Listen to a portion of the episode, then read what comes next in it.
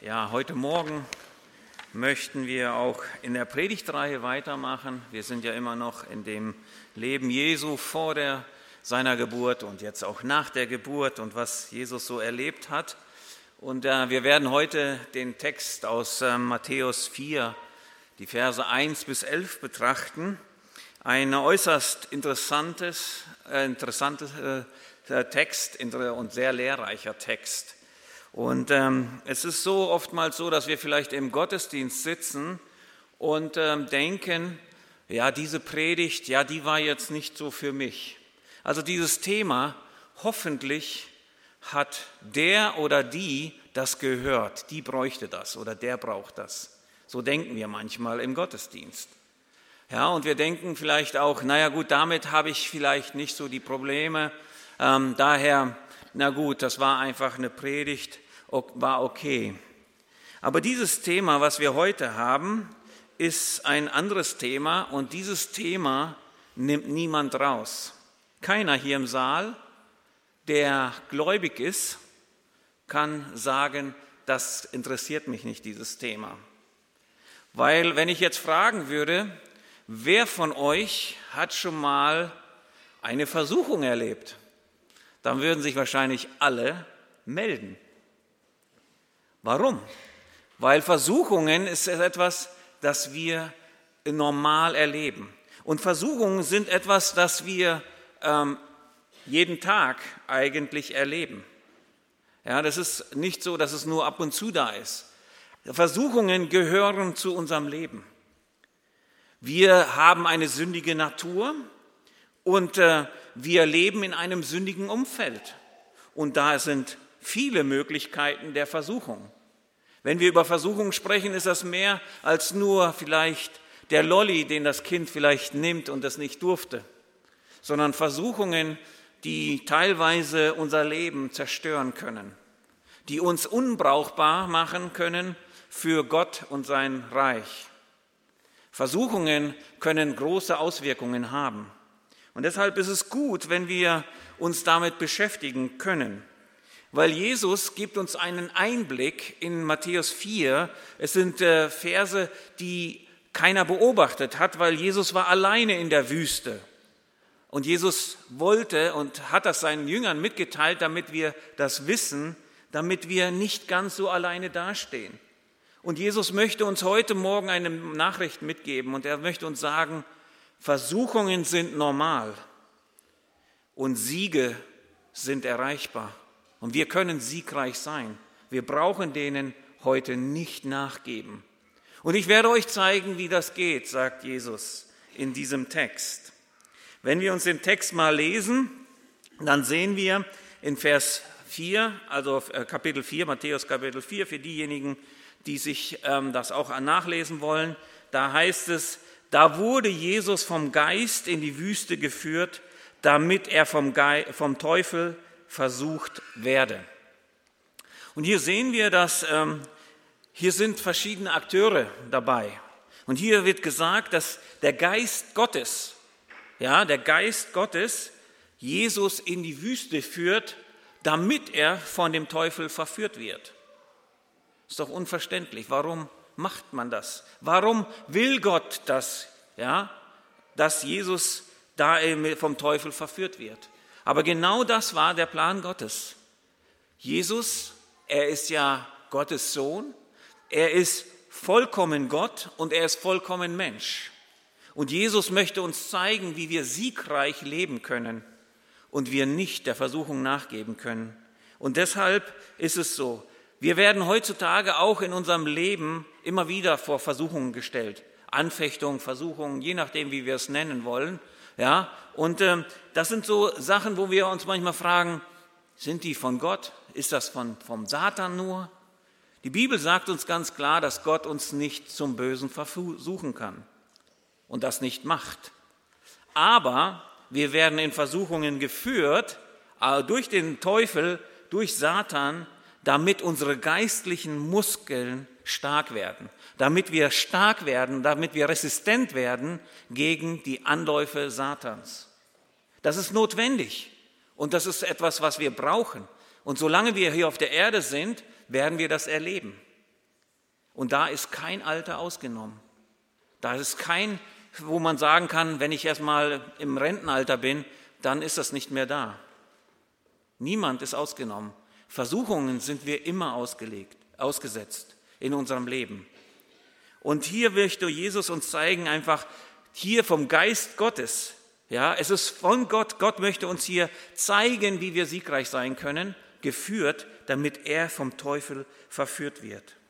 Und wisst ihr, wir alle, und da müssen wir ehrlich zu uns selber sein, haben Bereiche, in denen wir schwach sind, haben Bereiche, in denen wir ähm, anfechtbar sind, in denen wir angreifbar sind. Und oftmals kennen wir die Bereiche, weil das sind die Bereiche, in denen wir immer wieder und immer wieder fallen. Und wir haben diese geistlichen Muskeln gegen zum Widerstand noch gar nicht richtig entwickelt, weil wir immer nachgegeben haben und wir immer wieder verloren haben. Aber wie Gerd das auch gesagt hat, gut ist, dass der Herr barmherzig ist mit uns und uns immer wieder vergibt und uns auch immer wieder aufrichtet. Aber trotz allem möchte Jesus uns heute Morgen zeigen, ihr braucht nicht nachgeben, ihr könnt siegen. Und deshalb habe ich die Predigt auch überschrieben, Gott siegt. Wir sind ja in der Gott-Serie, ja, und diese, äh, dieser, diese Predigt heißt Gott siegt. Und hier sehen wir dann einfach im ersten Vers, es ist Gott gewollt gewesen. Es war nicht vom Satan initiiert, sondern von Gott gewollt. Dann sehen wir in, den ersten, äh, in dem zweiten Vers sehen wir etwas, das wir sehen dort. Und da er 40 Tage und 40 Nächte gefastet hatte, hungerte ihn. Und Vers 3, und der Versucher trat zu ihm und sprach, bist du Gottes Sohn, so sprich, dass diese Steine Brot werden. Er aber antwortete und sprach, es steht geschrieben, aus 5. Mose 8, Vers 3. Der Mensch lebt nicht vom Brot allein, sondern von einem jedem Wort, das aus dem Munde Gottes geht. Und hier sehen wir auch eine Wahrheit. Hier, Jesus, er wird vom Geist in die Wüste geschickt, um zu, versucht zu werden. Was war denn genau davor passiert? Und wir sehen dann, wenn wir Vers 17 lesen in Kapitel 3, da ist gerade Jesu Taufe da und die Bestätigung Gottes, wo er sagt, dies ist mein lieber Sohn, an dem ich wohlgefallen habe. Ich meine, diese Aussage, würden wir das nicht gerne auch hören wollen von Gott? Das ist, an dem habe ich gefallen, an dem wohlgefallen. Ja, aber warum ist Jesus dem Gott so wohlgefällig? Weil er genau so weil er siegreich war bei den Versuchungen, er Gottes Wille getan hat und für seine Ehre gelebt hat. Und genau das ist das Ziel für uns im Leben auch.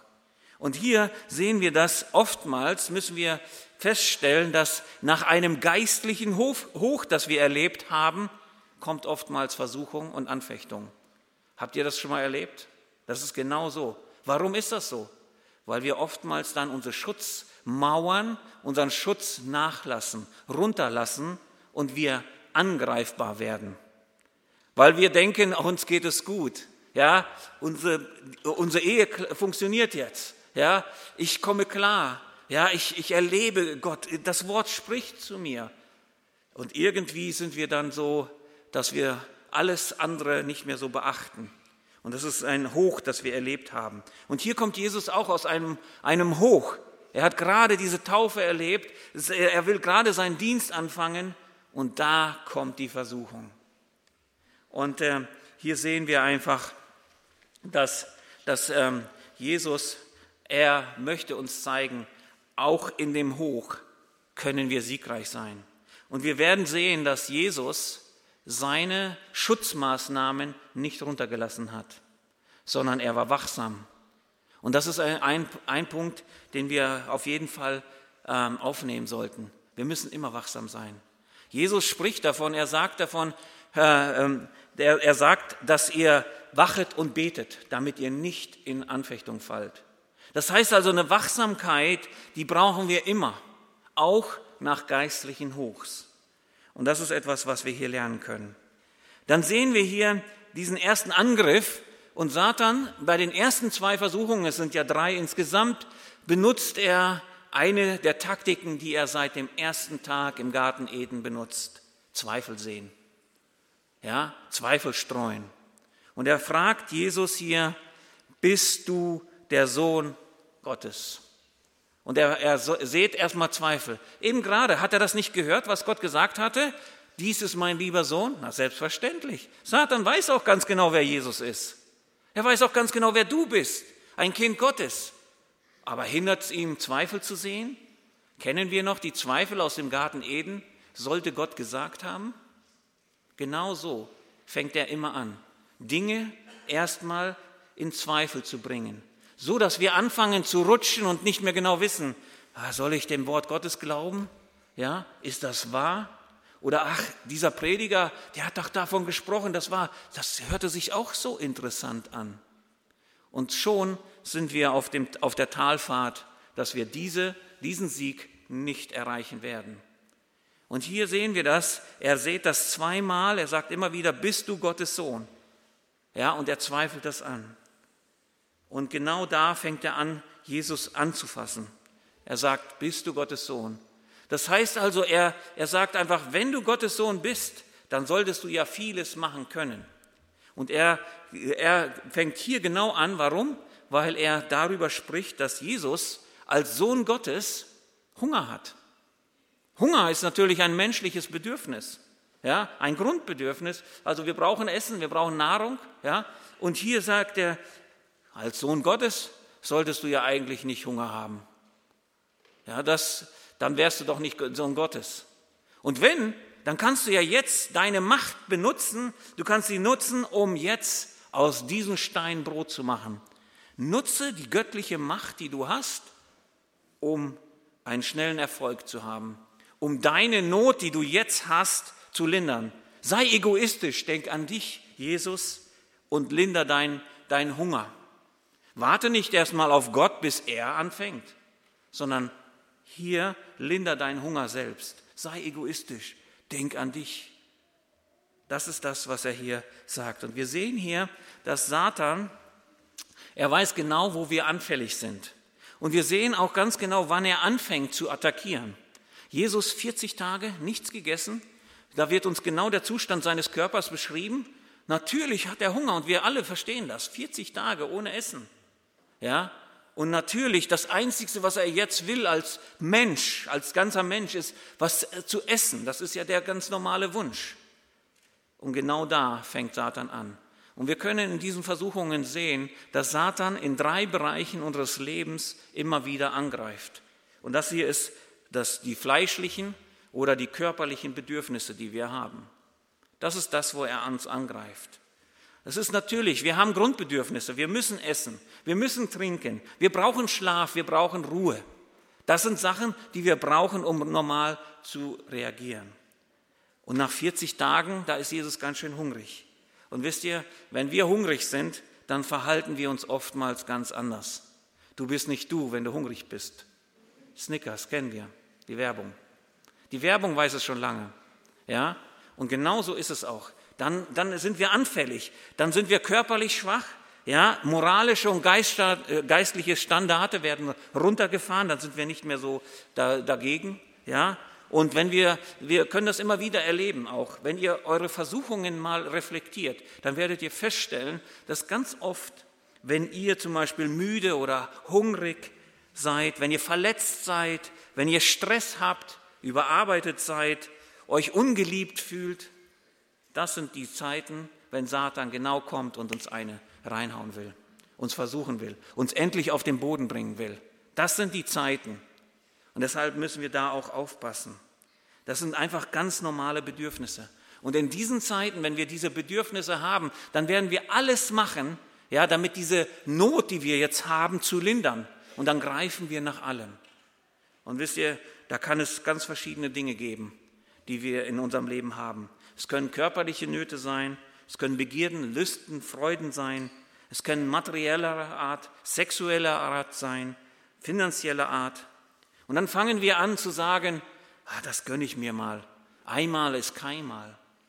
Ich habe es mir jetzt verdient. Oder jetzt muss ich an mich denken. Kennt ihr diese Aussprüche? Und dann sagen wir einfach, na gut, einmal ist keinmal. Und dann geben wir nach. Wir wollen eine schnelle Linderung haben einer Not, die wir haben.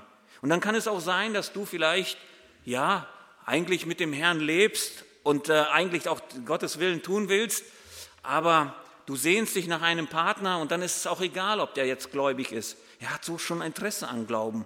Das ist, reicht schon aus. Und schon gehst du diese Art. Ich habe ein Bedürfnis und das möchte ich jetzt stillen. Und wenn es dieser Weg ist, diese Abkürzung, die ich nehme, und schon bist du nicht auf dem richtigen Weg, weil das Wort Gottes etwas anderes sagt.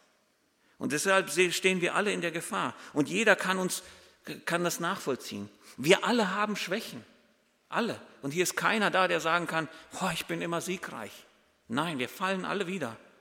Aber wir haben diese Versuchung. Aber Jesus will uns sagen, wir können siegen, wir können siegreich sein. Und deshalb möchte er uns hier einiges beibringen. Der Plan Satans hier in, in Jesu Leben ist es, ihn zum Fall zu bringen. Dass Jesus nicht das äh, sündlose und perfekte Opferlamm sein kann, das ans Kreuz geht, um für unsere Schuld zu bezahlen. Er will Jesus zum Fall bringen. Und genau das möchte er auch mit uns machen. Er möchte, dass wir nicht in unserem geistlichen Leben vorankommen und dass wir einfach geistlich scheitern, Schiffbruch erleiden. Das möchte er. Und wisst ihr, dafür greift er auf allen Fronten an. Und gerade unsere körperlichen, ähm, ja, unsere körperlichen äh, Begierden oder unsere Nöte, die wir haben, Bedürfnisse haben, das ist oftmals das Einfalltor für, für Satan. Ja, dann hat man viel getan und macht man viel, ist man übermüdet und jetzt, jetzt mache ich einfach nur, dass ich mich einfach mit irgendetwas beschäftige, ja, mit Dingen, die vielleicht gar nicht so gut sind und nicht förderlich in meinem geistlichen Leben. Dann mache ich irgendeinen Blödsinn und schon bin ich der Versuchung, äh, habe ich der Versuchung nachgegeben. Und wir können sehen, dass Jesus, er antwortet Satan und er sagt hier, er, er sagt aber in Vers 4, es steht geschrieben, der Mensch lebt nicht vom Brot allein, sondern von, de, äh, von einem jeden Wort, das aus dem Munde Gottes kommt. Und wisst ihr, hier sagt Jesus, wisst ihr was, diese körperlichen Bedürfnisse, ja, die, die, die nerven schon. Die sind echt dringend in unserem Leben, aber es gibt ein Bedürfnis, das viel wichtiger ist, und das ist die Beziehung zu Gott. Das ist das Wort Gottes, aus dem du nährst. Es ist einfach so, wenn wir vielleicht Nöte in unserem Leben haben, wenn diese Versuchungen kommen, dann sagt Jesus, geh zum Wort Gottes. Geh in die Gemeinschaft mit Gott. Das ist das, was du dann machen sollst. Und das ist das, was er hier sagt. Er zitiert aus 5. Mose 8, Vers 3.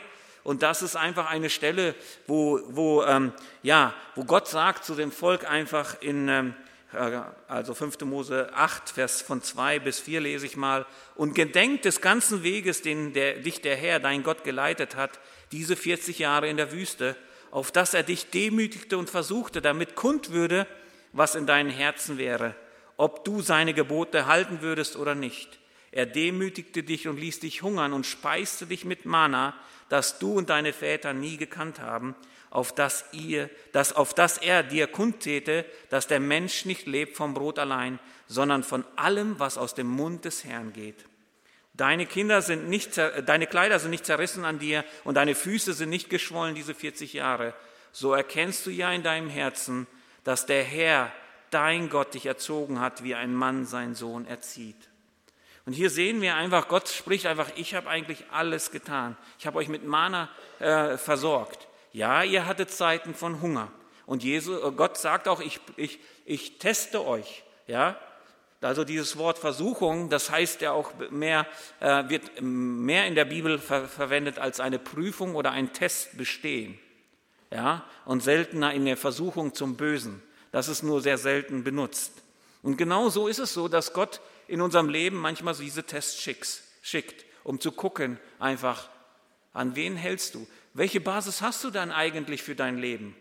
Und wenn du merkst, dass du eigentlich nichts hast, dann solltest du anfangen, dir eine gute Basis, eine geistliche Basis zu legen. Und das Wort Gottes. Und das ist das, was Jesus hier sagt. Er sagt, wir sollten lieber an Gott uns hängen, als jetzt eine schnelle Linderung unseres Bedürfnisses zu haben. Und das ist das, was er möchte. Und wir können hier sehen, dass Jesus, trotzdem, dass er körperlich absolut geschwächt war, hat, war er wachsam.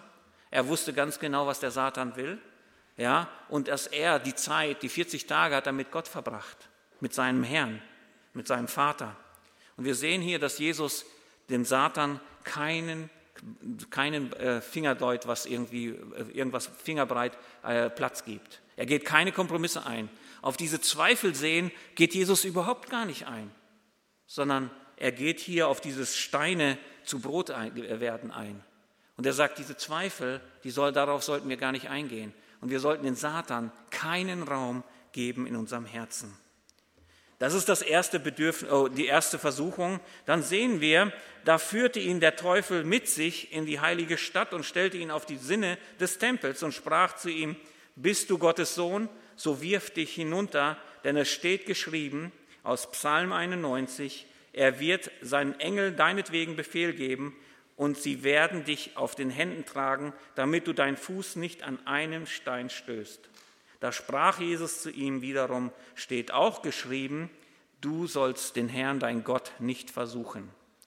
Und hier sehen wir, Satan das erste Mal gibt er ihnen ein Angebot, Brot, also Steine zu Brot zu machen. Jetzt sagt er, es steht geschrieben und er benutzt das Wort Gottes. Satan kennt das Wort Gottes. Die Frage ist manchmal, ob wir das so gut kennen. Weil Satan verdreht das Wort Gottes ein wenig und das klingt sehr fromm und fast genauso, wie es in der Schrift ist. Aber es ist nicht genau das, was er wiedergibt. Und genau deshalb ist es etwas, was wir hier lernen können, ist, kennst du das Wort Gottes? Wenn du dich damit nicht beschäftigst, kannst du es nicht kennen. Ja, und deshalb ist es wichtig einfach, um zu Versuchungen widerstehen zu können, müssen wir das Wort Gottes kennen. Und Jesus, er sagt hier, es steht hier geschrieben. Und hier Satan spricht hier ein anderes Bedürfnis an, ein emotionales Bedürfnis. Ja, er spricht hier ein Bedürfnis an von Schutz, Geborgenheit, das wir brauchen als Menschen. Ja, und er möchte jetzt hier Jesus dazu bringen, dass er einfach in, ja, ähm, Gott herausfordert. Das heißt einfach, das ist jetzt nicht Gottes Plan, aber ich fordere jetzt Gott einfach heraus. Ich möchte Gottes Grenze mal austesten. Wie weit geht das denn? Er, er sagt einfach, tu doch mal das, dass Gott jetzt etwas machen muss, damit du mal, damit man sehen kann, dass du wirklich der Sohn Gottes ist. Dass Gott auf dich aufpasst. Tu doch was, ja? Also begib dich ruhig in Gefahr, damit Gott handeln muss. Und ähm, hier sehen wir einfach, oftmals ist es vielleicht auch in unserem Leben so. Wir machen Dinge und meinen noch, noch irgendwie, ja, Vielleicht kann Gott ja da eingreifen. Es ist genauso, als wenn wir mit 200 km/h gegen eine Wand fahren wollen und da sagen nur, Herr, Herr, bewahre du uns. Genauso. Das ist genau das Gleiche. Wir tun Dinge und dann wollen wir noch beten und sagen, Herr, hilf du wieder mal dabei. Ja? Und genau das ist das hier. Wir fordern Gott heraus, zu handeln.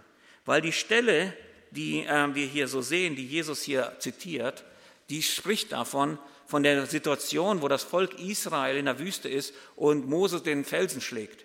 Warum? Weil das Volk hatte Gott herausgefordert.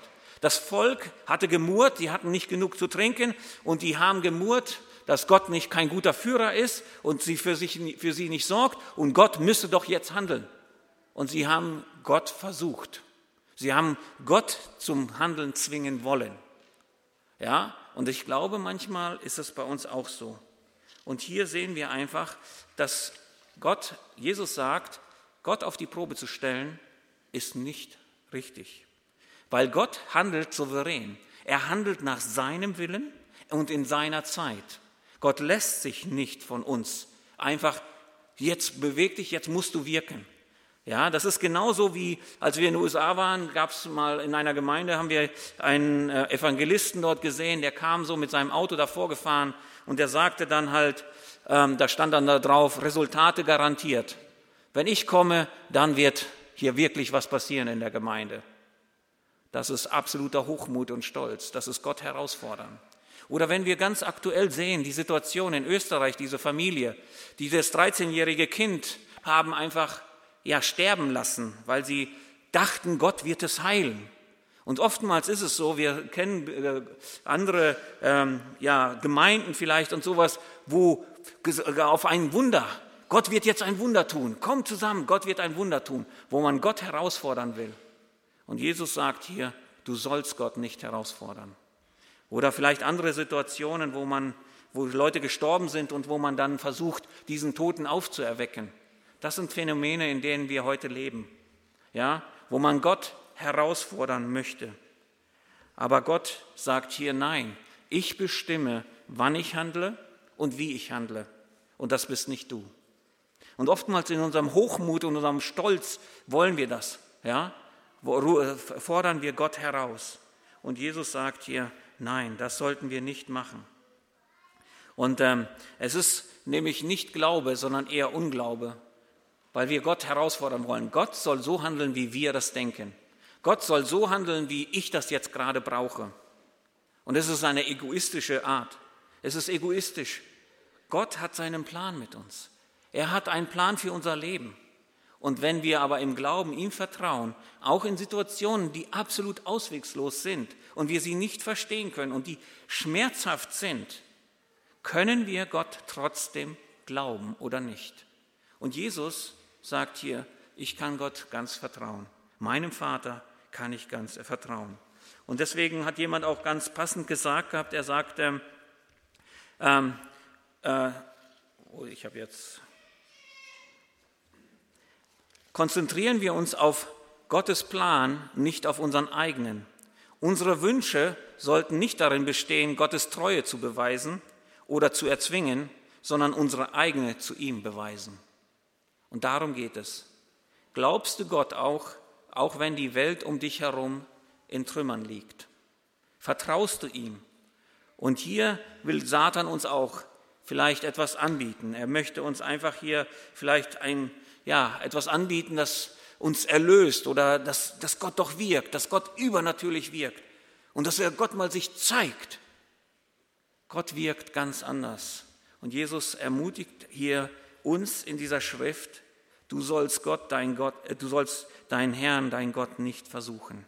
Das ist etwas, wo wir sehen können, sondern dass wir ganz im Vertrauen zu Gott den Plan, den er für unser Leben hat, vertrauen und ihm treu sind in den Dingen, die er mit uns vorhat. Wir sehen in dem dritten äh, Bedürfnis, es gibt auch noch, die dritte Versuchung ist auch noch ein äh, psychisches Bedürfnis. Ja, und da sehen wir Verse äh, 8.